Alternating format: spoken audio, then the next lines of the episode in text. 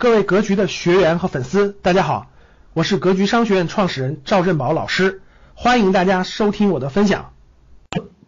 公司我们要发展任何一个企业，都需要做三件事：第一个是取势，取势；第二就是什么明道；第三个叫优术。我给大家解释一下，什么叫取势？取势就是我常讲的趋势的力量，趋势就业。都是讲的这个道理，叫你要把握住外部的大势。如果你你做的事情没有外部大势，没有外部大势的配合啊，没有这种趋势的这种借力，没有看明白这种产业链的这种关系，那你做很多事情几乎都可能都是错的。这就叫取势。取势讲的是什么？讲的是产业链，产业链。什么叫产业链呢？产业链就是一个行业的上下游。我举例子啊，让大家好理解。什么是产业链呢？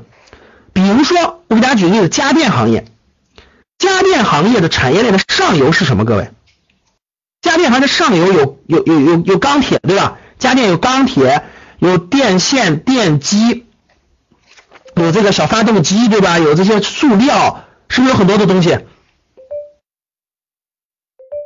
对吧？这是这产业链，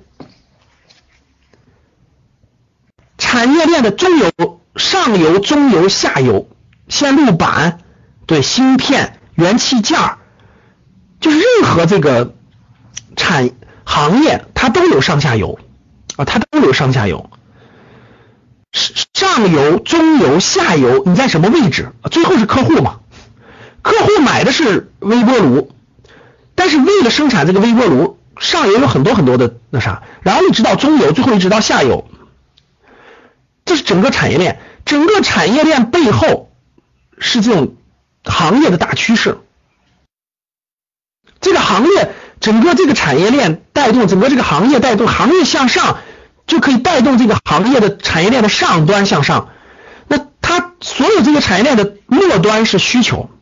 需求的这种需求的上下的波动，带来了整个行业的上下波动，行业的上下波动带来了整个产业链的上下波动，那这个大波动就是就是势，就叫趋势啊！我相信大家是比较好理解。我举个例子，比如汽车，由于过去二十年汽车行业的蓬勃发展，带动了什么？带动了整个汽车产业链的高速成长，对吧？比如整车。量的整车卖的好，那整车的上游是最多的，什么福耀玻璃啊，什么玲珑轮胎呀，什么对吧？什么这个这发动机啊，这玻璃啊，这轴承啊，这这这这这这气囊啊，就所有的汽车产业链的上游都会跟着它一起好。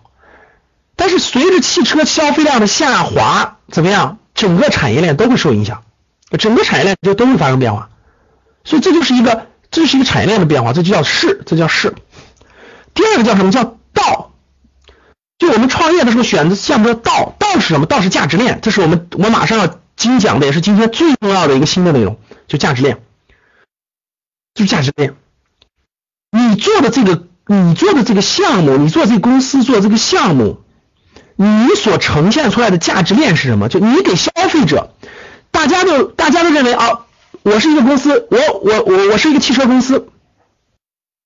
我把汽车啊卖给消费者就完了，大家就觉得这就是你们公司，其实不是的，各位做的事儿。其实任何一个公司想把这个产品跟消费者做了交换，都是一条长长的价值链，各位都是一条长长的价值链啊。比如说我举个例子，大家买格局的课程，买格局课程在。大家付费之前，我们其实已经有了大量的免费的公开课在给大家服务了，对吧？